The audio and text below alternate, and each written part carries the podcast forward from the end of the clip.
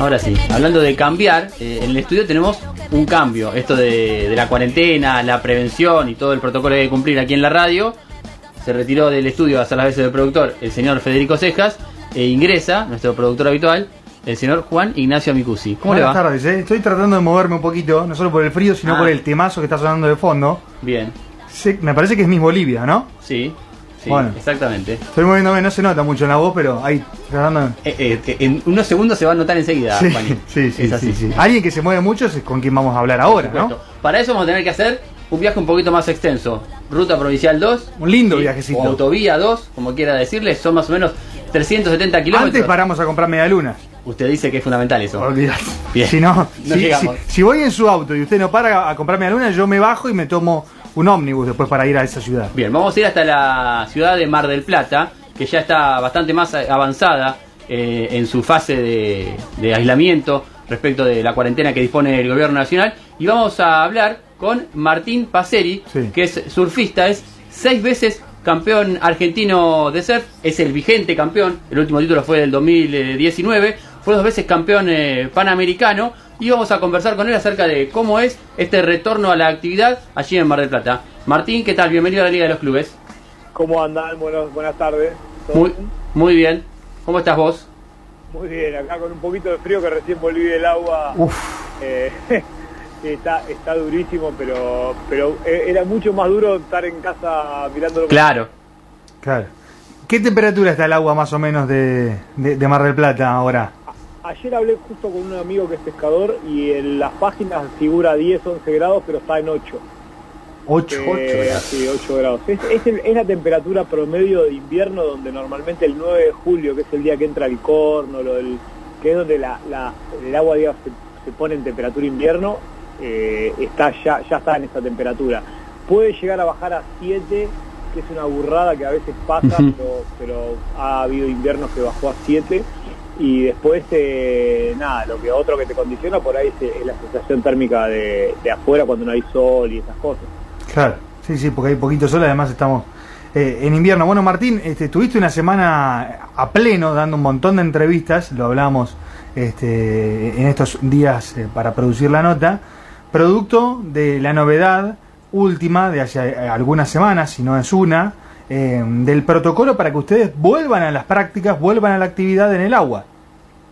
Sí, sí, dicho sea de paso, perdonen a veces por tuve la verdad que una semana bastante entre que volvimos a los entrenamientos Claro. y, y que estaba tratando de responder lo más que podía a todo el mundo, eh, fue un poquito intensa y por momentos se me, se me escapaba algún mensaje. Nada que perdonar. Eh, eh, fue, la verdad que fue una, una, mm, eh, una lucha larga, pero en verdad que se entendía de, antemano que la situación era muy compleja para cualquiera que tome las decisiones que tenían que tomar y que si bien nosotros nuestro pedido era poder volver a la actividad, entendiendo que el deporte también tenía que ver con la salud y que no podíamos estar tanto tiempo parados, y no solamente el deportista de élite, que somos creo que los que más lo sufrimos en cuanto a el rendimiento deportivo, pero la gente en general que elige cierta calidad de vida ligada al deporte también se estaba viendo afectada y entonces fue como una especie de, de- gran grupo en,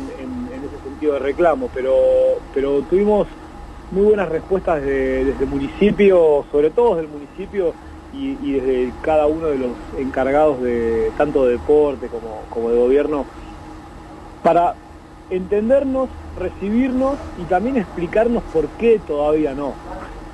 Claro. Y en, en ese sentido, eh, pienso en el momento en el que ustedes tuvieron que atravesar desde marzo, sin actividad, cómo lo fueron sobrellevando, con, con algunas novedades de, de- de algunos que decidieron ingresar en el agua y, y- y recuperar esa práctica, porque también eh, se comprende esa cotidianeidad que necesita el deportista de estar en su hábitat de, de trabajo y de práctica, pero cómo, cómo lo, lo sobrepasaron en ese momento, donde no podían ingresar, digamos. Pues es que eh, lo, lo he hablado en varias oportunidades y pasamos como por diferentes etapas, ¿no? Y, y creo que hubo, hubo un grupo grande que tenía que ver con el deportista aficionado que, que- que hizo su reclamo de forma pasiva y activa y la forma activa también tenía que ver con manifestarse y meterse al agua, pero la mayoría de los deportistas de elite, o, o todos, eh, decidimos esperar, eh, también sumarnos un poco a la, a la, a la idea y a la comunicación de, de, tengamos paciencia, seamos responsables y todo, porque también estamos un poquito más expuestos y cualquier eh, digamos cualquier foco que se desataba también no, no, queríamos estar en el ojo de esa tormenta no y entendiendo eso y bueno y cada uno se le fue poniendo el foco diferentes cosas como el entrenamiento físico, un poco el trabajo y la comunicación en redes para poder sumar a más gente a que, se, a que no se quede parada y que, y que se mueva. Pero claro, llega un momento donde encima del mar, a nosotros lo que nos pasa con el mar es que ese, es un medio irreproducible. Vos podés generar algunas similitudes en alguna de las actividades que haces eh, físicas, pero nunca va a ser tan específica como, como, como el surfear. Eh, y si bien la similitud a veces con el skate eh, realmente es muy cercana, pero no, no tiene nada que ver con correr una ola y con todo lo, otro que tiene que ver por ahí remar y moverse.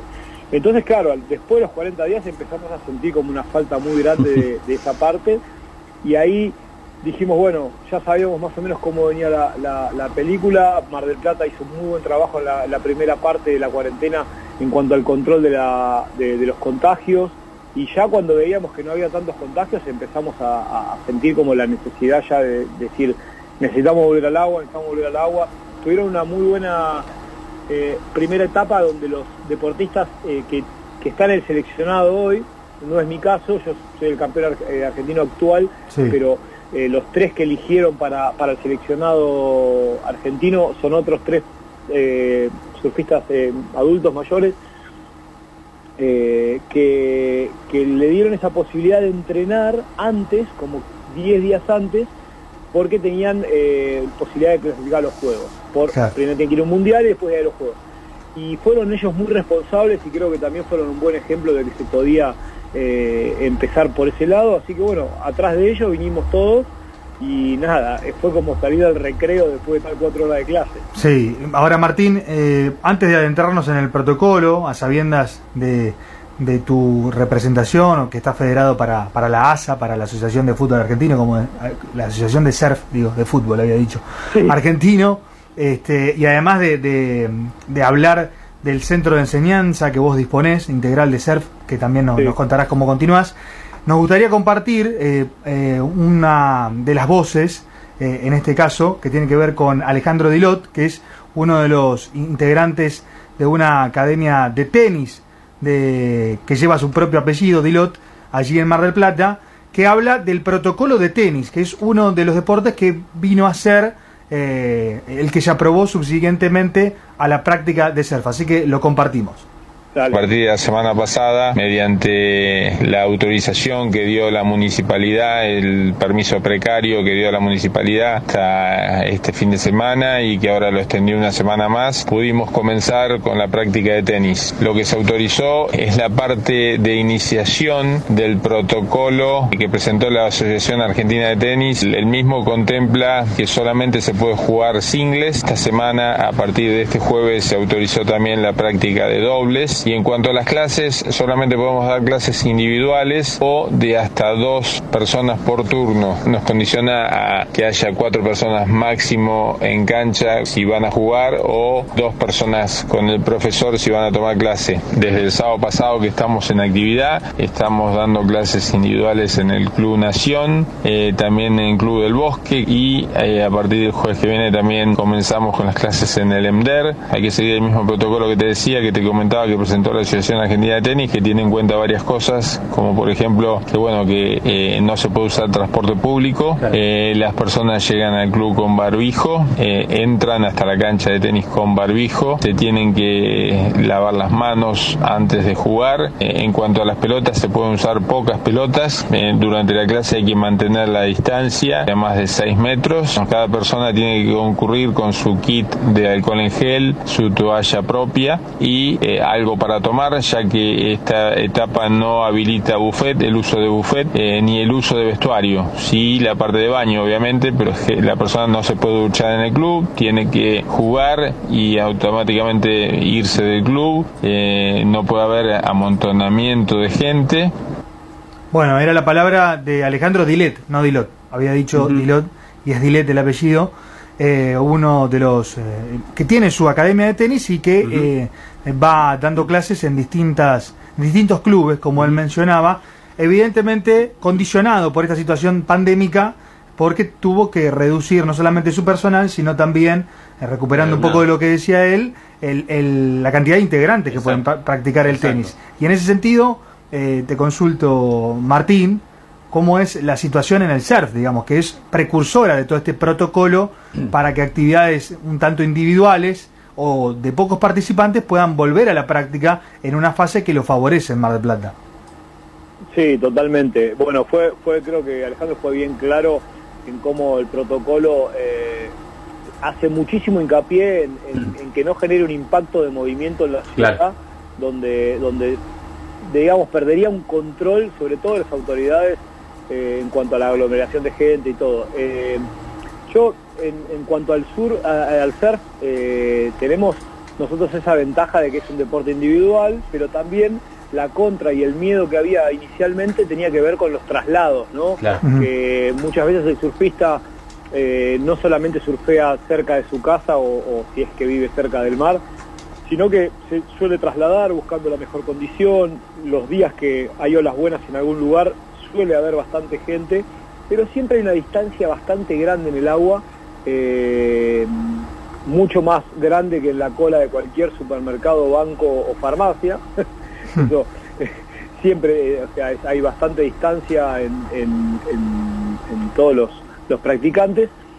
Y, y, lo que sí teníamos claro era que la primera semana iba a ser bastante, se iba a ver mucha gente y ahora ya que pasó una semana, ya empezamos a ver las playas un poquito más vacías o con menos cantidad de gente debido a, que, claro, se liberó la cuarentena, ahora ya se empezaron a ordenar un poco, tienen eh, un amplio rango horario, creo que somos una de las actividades que más eh, rango horario tiene, que es de, 9 de la mañana a 5 y media de la tarde. Eh, y bueno, un poco también fuimos aprendiendo en, esta etapa a, saber qué era lo que, lo que podía afectar y qué lo que no para poder eh, terminar de presentar el último, los últimos dos protocolos más, más afinados, afilados, eh, para, para que justamente se permita, de forma precaria, como bien lo decía Alejandro, que son permisos que otorga la municipalidad como prueba piloto y que se terminó esta semana y se volvió a habilitar eh, una semana más. no tuvimos ningún foco de contagio dentro de, nuestras actividades, por lo menos dentro de lo conocido. Eh, y eso creo que también, independientemente que Mar del Plata tuvo unos contagios, eh, o, por lo menos tuvo más contagios estos últimos 3-4 días, eh, se remitían a otras actividades más que tenían que ver con la salud. pero también tiene que ver con eso, ¿no? creo que están todos, tanto gobernantes como, como mm. dirigentes y deportistas, surfeando esta pandemia claro. a, la ola que le, le va brindando, ¿no? Claro, claro si, hay alguien que está acostumbrado a, surfear la ola son ustedes justamente, en este caso. sí, pero bueno, eh, ¿sabes? A ver, nosotros entendemos que es, es una situación muy delicada, que nadie quiere poner en riesgo la vida de nadie y que tenemos que seguir, independientemente que nos hayan permitido salir, tenemos que seguir siendo responsables y hasta aún más, porque hoy somos un poco, eh, eh, no sé, podemos ser ejemplo de lo bueno y de lo que no hay que hacer. Claro. Eh, ah, justo estaba eh, buceando un poco, eh, otro término parecido en cuanto al agua, en la historia de, Martín Paceri. Hay una foto de los colegas de Infobrisas en la que estás con tu hijo Tiago, que tiene 11 años, según reportan aquí.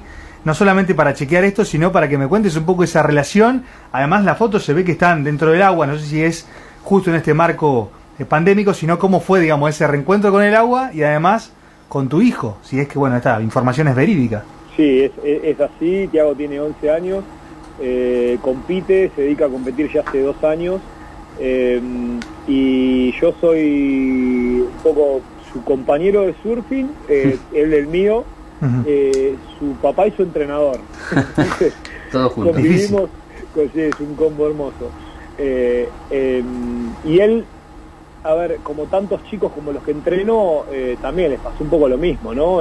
tuvieron que surfear esta pandemia e ir dedicándole a su atención y tiempo a, a cosas que por ahí no estaban tan acostumbrados, a empezar a entrenar en casa. Yo desde el primer día que, que mm, tengo muchos amigos viviendo afuera y, y, y entendíamos que se, se venía algo, algo de lo que vimos.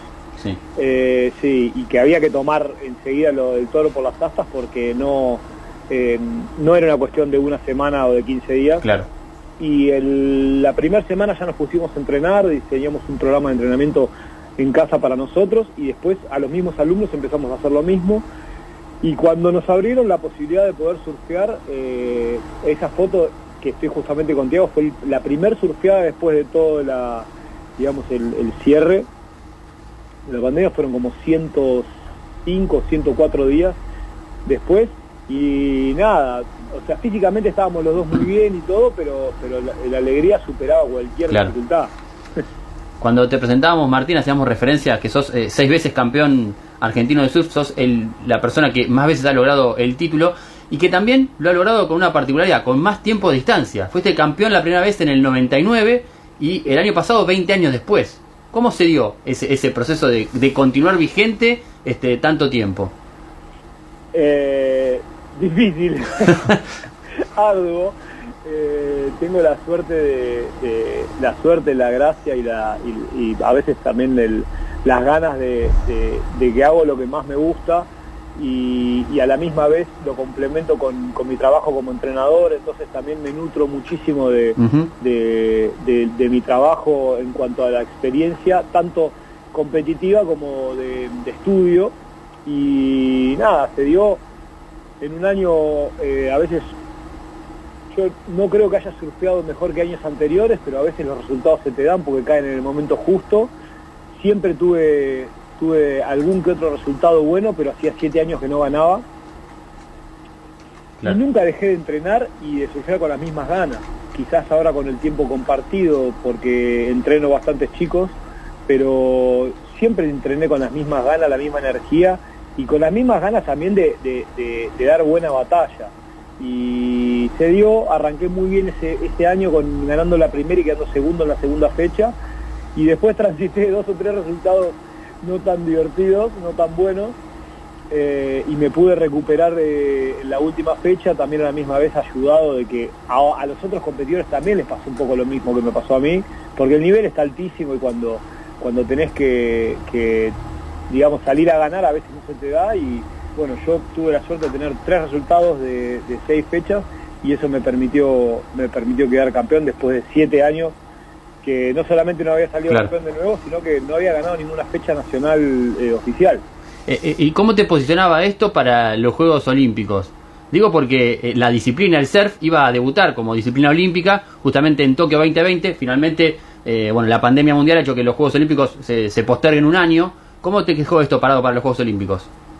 Mirá, yo tuve una, tuve una oportunidad muy, muy linda que fue después de salir campeón, ir al Mundial de Japón del año pasado y arranqué con una con un, el pie derecho muy firme y después no pude, digamos, sostener mi ritmo con un resultado, eh, digamos, bien, o un resultado notorio de quedar por lo menos entre los 15 mejores de ese mundial.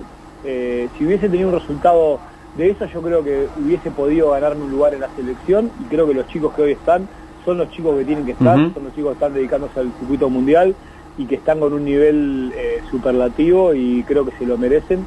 Obviamente que me encantaría ya poder ir a ese mundial para clasificar a las Olimpiadas, pero bueno, nada, no se dio y, y el deporte tiene esas cosas Claro. también, ¿no? Uno tiene que entender cuando le toca y cuando también no le toca, bueno, nada, es, eh, es seguir apoyando a, a- a lo que se está haciendo. Sí, igual imagino que también debe ser este, movilizante esto de que eh, el surf esté en, en los Juegos Olímpicos. ¿Cómo, ¿Cómo te cae eso? ¿Cómo lo tomás? No, me, me, me parece algo increíble que desde el primer día que Fernando Aguerre eh, plantó esa bandera, eh, yo la, la, la defendí, la soñé de la misma forma porque me parecía que era increíble para un deporte nuestro que es tan, era tan descontracturado antes y que el olimpismo le iba a dar un marco Claro. eh, muy bueno en tanto a en cuanto a no sé sistema de entrenamiento metodología de enseñanza y un montón de, de temas que tienen que ver con el crecimiento deportivo la Ujú. formación deportiva y, y eso hacía nos, po- nos posicionaba en un lugar de privilegio con respecto a, a lo que venía haciendo el surf en sí y, y creo que eso ya está pasando las oportunidades que tuvimos de ir a juegos o de sur de playa, eh, los panamericanos y todo, ya se ven diferentes. El, surf, si yo te lo, te lo pinto 20 años atrás a lo que es hoy, claro, nada que ver. cambió, cambió, no, exactamente, cambió 720 grados, no, no eh, y creció muchísimo y hoy vos ves chicos que son atletas claro. Eh, y, ve, y ves también los mismos surfistas talentosos que veías antes que no, por ahí eran resistentes a entrenar, hoy los ves con, con programas de entrenamiento de alto rendimiento como debe ser. Eh, eh, para aclarar algo a los oyentes, Fernando Aguerre es el presidente de la Asociación Internacional de Surf y hace nueve veces consecutiva presidente y tiene el lujo de tener un récord mundial entre sus marcas cuando era deportista. ¿Qué? ¿Fernando? Sí. ¿Qué tiene? ¿Qué récord tiene? Creo que un riff, algo de esto. Vos sabrás decirme mejor. Sí, ah, no sabía, no, no. Fernando lo que tiene como dirigente, creo que no debe haber dirigente más importante en los deportes no, no convencionales o no, no conocidos. Sí. Eh, porque él en el 96 presentó por primera vez el proyecto olímpico, 96 o 97 el proyecto olímpico, y se lo, se lo había rebotado por lo menos 10 eh, años seguidos hasta que lo empezaron a escuchar. Insistente. Eh, muy insistente. Y después, bueno, nada, fue creador de una, de una de las marcas más importantes de surf de ese momento, que donde ayudó el desarrollo del surf en Argentina, y era el primer evento internacional que nosotros podíamos tener en Argentina profesional, donde ahí empezamos nosotros a entender de qué se trataba el, ser profesional, gracias a ese evento. Y gracias obviamente a, toda esa energía que ponía Fernando en cada uno de sus, de sus proyectos. El que está aquí surfeando, pero en la operación técnica, es Agustín Varela. En este caso, antes estaba Guido, ahora está Agustín Varela y nos comparte, eh, por línea privada, que compartió horas de entrenamiento con el señor Martín Paseri, por lo cual no solamente le manda un saludo, sino que eh, está esperanzado no solamente de, que se acuerde Martín, sino de que registre cómo, cómo surfeaba las olas el, el señor Agustín Varela, que nos viene acompañando cada sábado aquí. No sé si te acordarás, Martín no, estoy, perdido porque, a ver, Agustín entrenaba conmigo en Jonú o, o surfeábamos eh, antes en la Grande. Claro, nada. Compartir, compartieron. Eh, de claro. Claro, yo dije horas y eran olas. Bueno, evidentemente se eh, demostré un poco mi ignorancia. mencionaste recién al pasar a ONU. Contanos qué es ONU Beach. Mira, es es una playa, una de las playas que están en el sur de Mar del Plata, al lado del Faro, y desde hace siete años nosotros le quisimos dar un cambio de cara a lo que eran las escuelitas de surf y transformarlo en un centro de enseñanza de entrenamiento. Eh, eso lo hice gracias a, primero el apoyo de, la familia Mondo, que es los dueños de la playa, y que encima fue de la mano con una, con una construcción de gimnasio y pileta dentro de las instalaciones que nos ayudó muchísimo a nosotros a tener esa infraestructura disponible para los surfistas.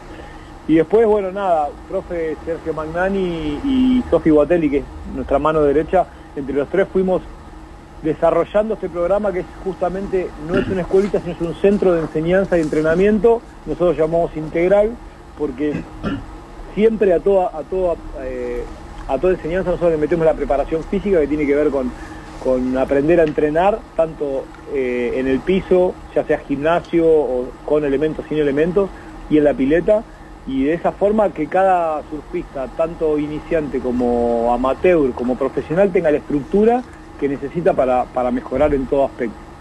Y bueno, este año fue, antes de, la pandemia, justamente cerramos un año increíble con, con 500 alumnos que pasaron por nuestras manos, eh, desde chicos que se paraban por primera vez en la tabla, chicos y grandes.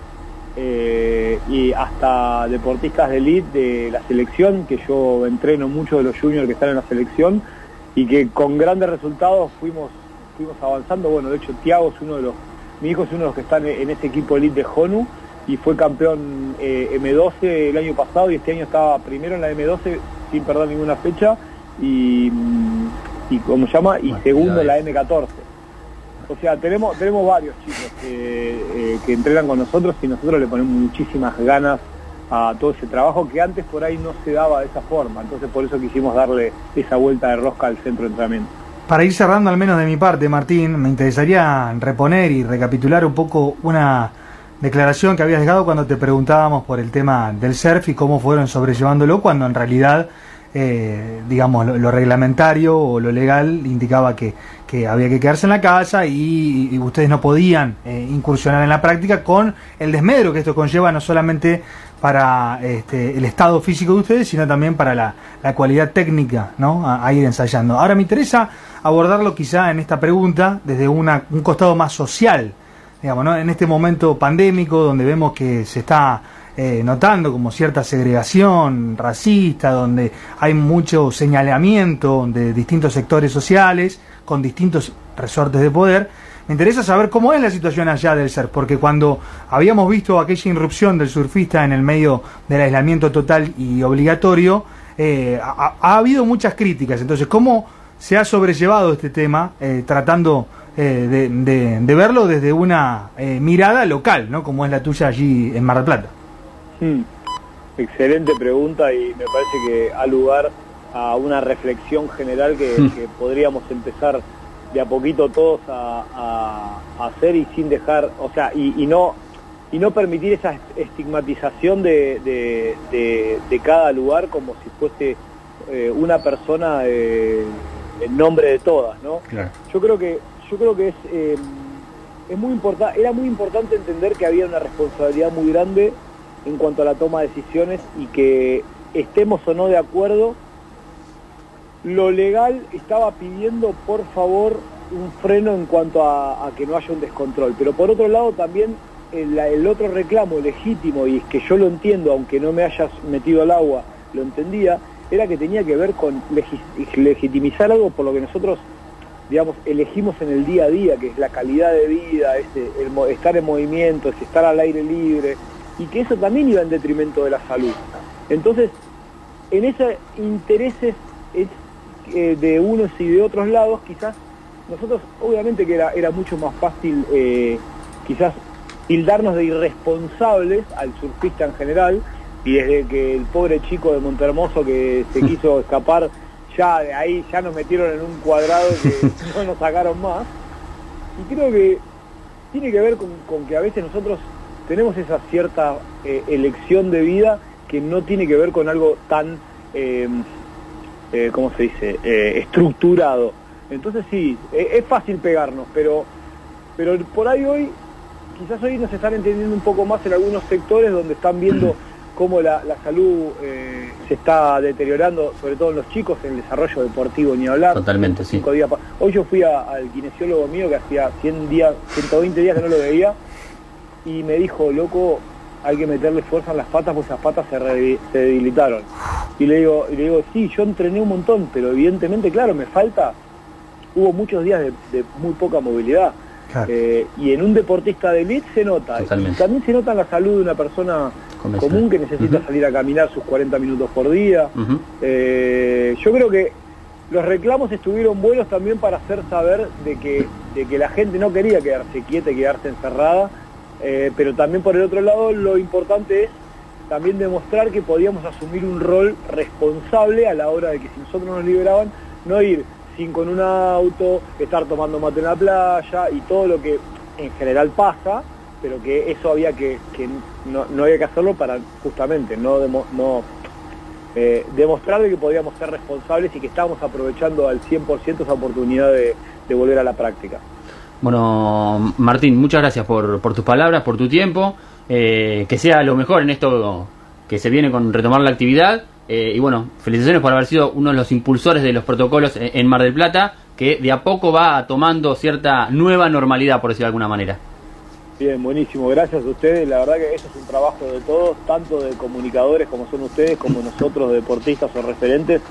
Hay que trabajar en equipo y hay que dejarnos a veces de, llevar por, eh, por ese odio que se genera con algún que otro comentario, sino nada, empezar a mirar al de al lado realmente y ayudarlo y dejarse ayudar. Bueno, muchísimas gracias Martín. ¿Eh? Gracias a ustedes. Ahí está. Que tengan buenas tardes. Martín Pacero, el campeón vigente de ser de Argentina.